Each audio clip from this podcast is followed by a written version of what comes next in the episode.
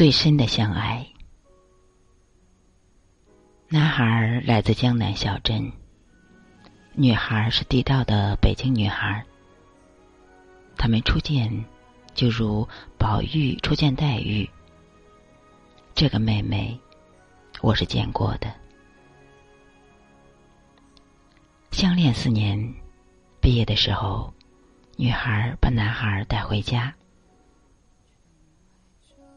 母亲问他的家事，男孩一五一十的说了。女孩惊觉自己的母亲变了脸色，然后拂袖而去，下了逐客令。怎么了？女孩心里忐忑的问母亲。母亲说：“文化大革命的时候搞武斗，是男孩的父亲把他父亲搞死的。那时女孩还小，母亲说：‘你能嫁给他吗？你嫁给他，我宁可撞死。’男孩不相信，回到南方小城，疯了似的去问父亲。”父亲沉默很久，才说：“文化大革命那阵太乱了，有些事说不清。”之后是长久的沉默。霎间江湖逆转，一对相恋的人，因为上一辈人的恩怨，就要画上句号。怎能肯心甘？女孩跪在母亲面前，求母亲放爱一条生路。母亲说：“除非我死，否则永远不可能。”母亲为他守了二十多年寡，他如何舍得这如雪亲情？女孩绝望了。哭着对男孩说：“分手，除了你，我一辈子不嫁。我等你，哪怕从青丝到白发。”男孩泪流满面的抱着他，除了你，我谁也不娶，哪怕等到来世。那是在上世纪八十年代，那是爱情誓言。他们相约一辈子不分开，永远为对方坚守爱情。毕业五年后，他们依然我行我素，根本不理父母相逼。有人提亲，他们都一一拒绝。他们心中的恋人只是对方。后来，他们偷偷约会，背着双方父母，因为空间怎么会隔断彼此间的爱情啊？这五年，女孩在北方，男孩在南方。每隔两个月，他就会坐火车去找他，从北京坐到那个小城。有时只买一张硬座，只为省下点钱为他买些补品。他太瘦了，他看着心疼。这一奔波就是五年，五年从北京到小城，有着女孩一路的爱和欢喜。好背着母亲做这一切，只说是出差，其实不过是看一眼远在南方的恋人。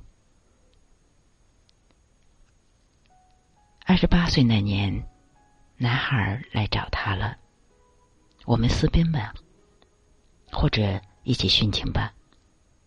原来他家里出了事，母亲去世了，他是独子。父亲给他跪下说：“儿子，你结婚吧，我求求你。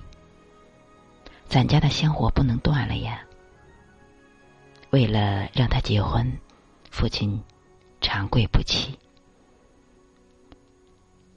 男孩坐了十几个小时的火车来找她，想和她一起私奔。女孩沉默了。这份爱情代价太大了，她不能因为自己的爱情伤了他父亲的心。这样的固执虽然忠贞，但多么自私呀！不，女孩说：“我不和你私奔，你没那个自由。我也不和你殉情，你必须照顾风烛残年的老父亲。去吧，找个好姑娘结婚吧。我不怪你，因为你的幸福就是。”我的幸福。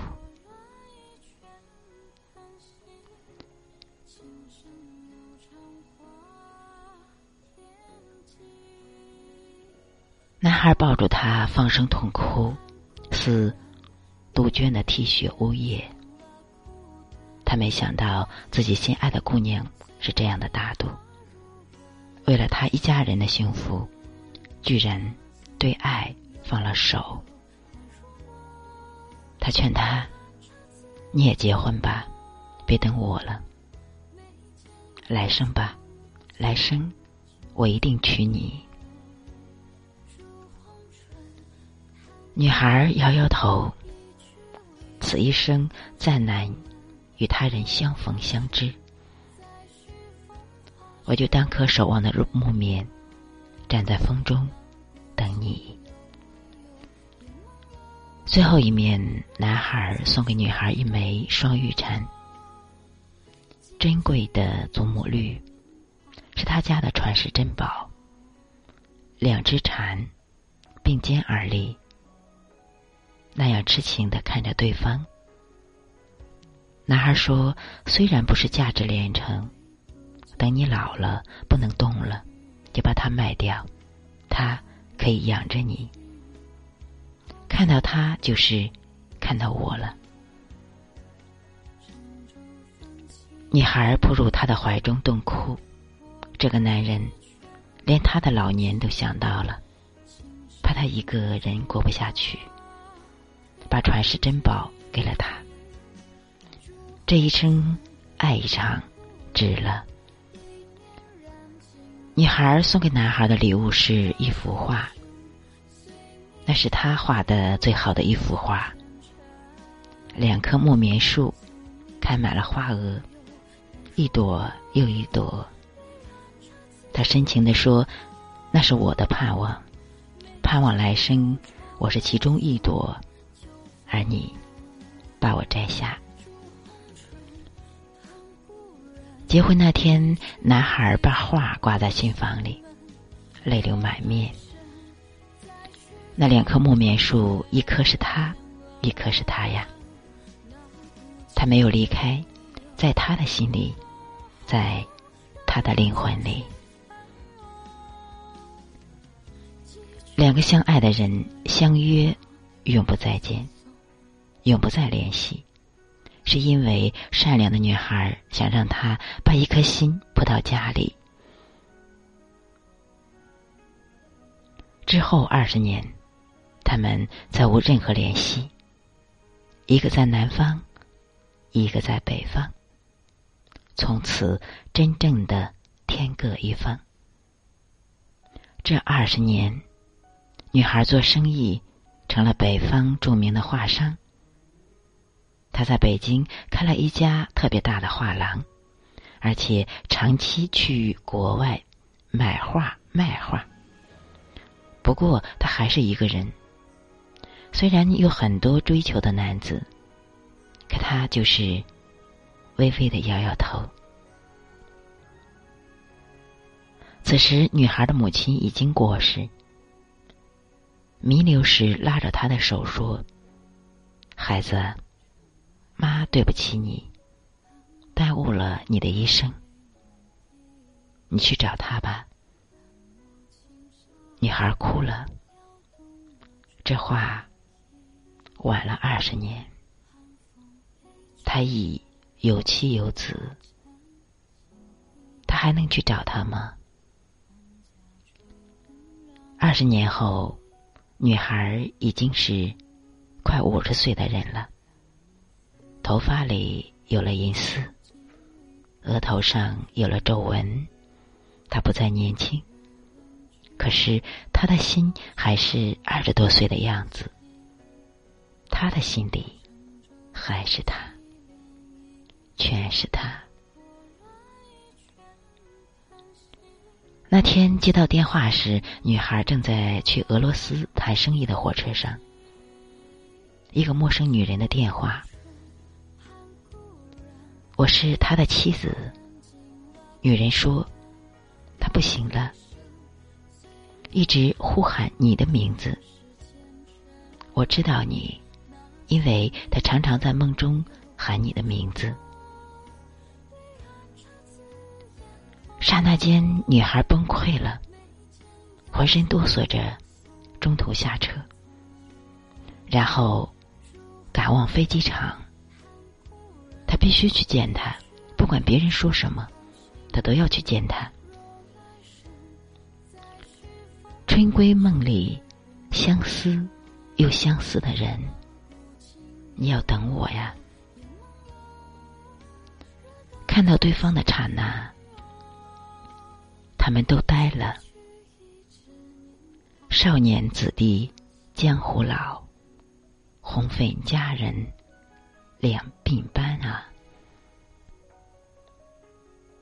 在医院白被子里的男孩，骨瘦如柴，面目早就全非。他得肝癌，晚期。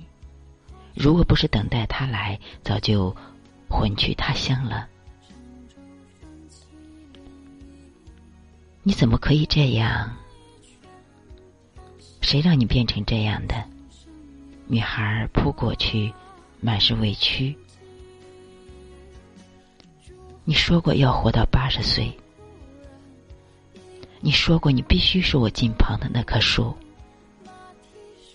男孩已经说不出话，只微微的伸出手，想摸一下她的脸。他把脸埋在他的手心里，那手心里有了一捧一捧的泪。他的妻子、女儿站在旁边，泪如雨下。几小时后，男孩离世，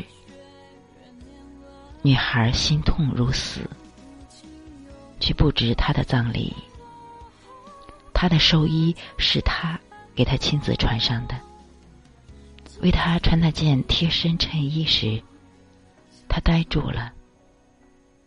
他的胸口上有刺青，是一朵莲花，清秀无比。他泪如雨下。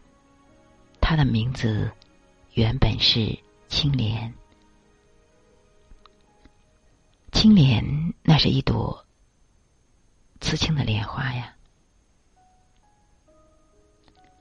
他的刺青在心里，他的人，他的名字，他的容貌，全在他的心里，也是一道道刺青，一生无法抹掉。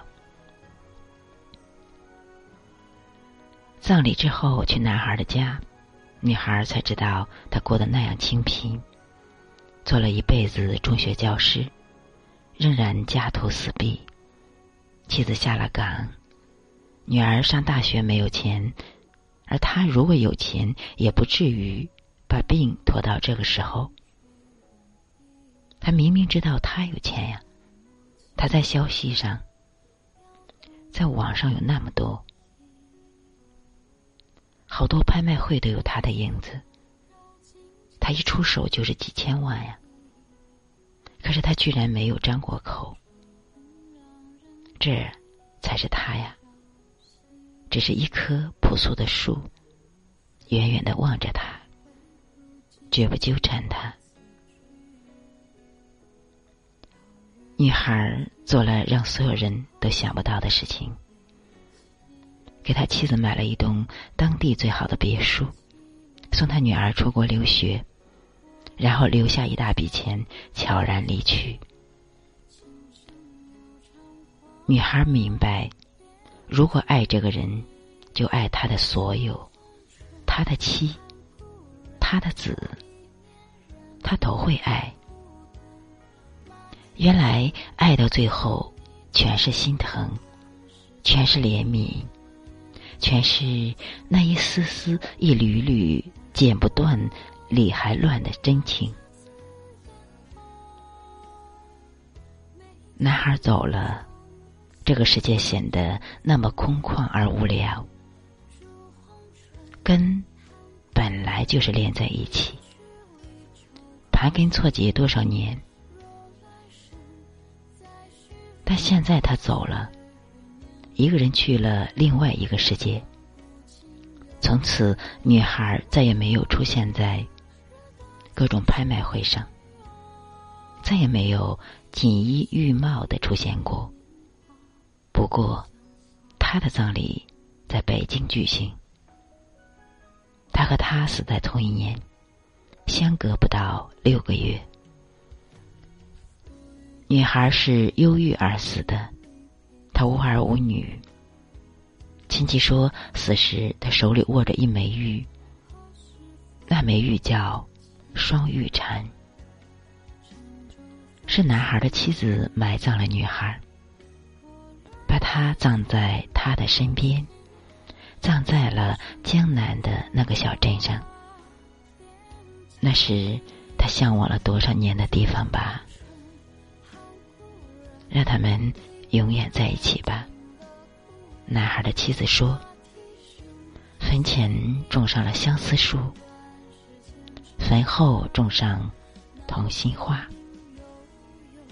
让他们在天堂里相爱吧。放下，并不是放弃。不见，不等于不惦念。如果我不是你的理想，就让你到你的世界里去飞翔吧。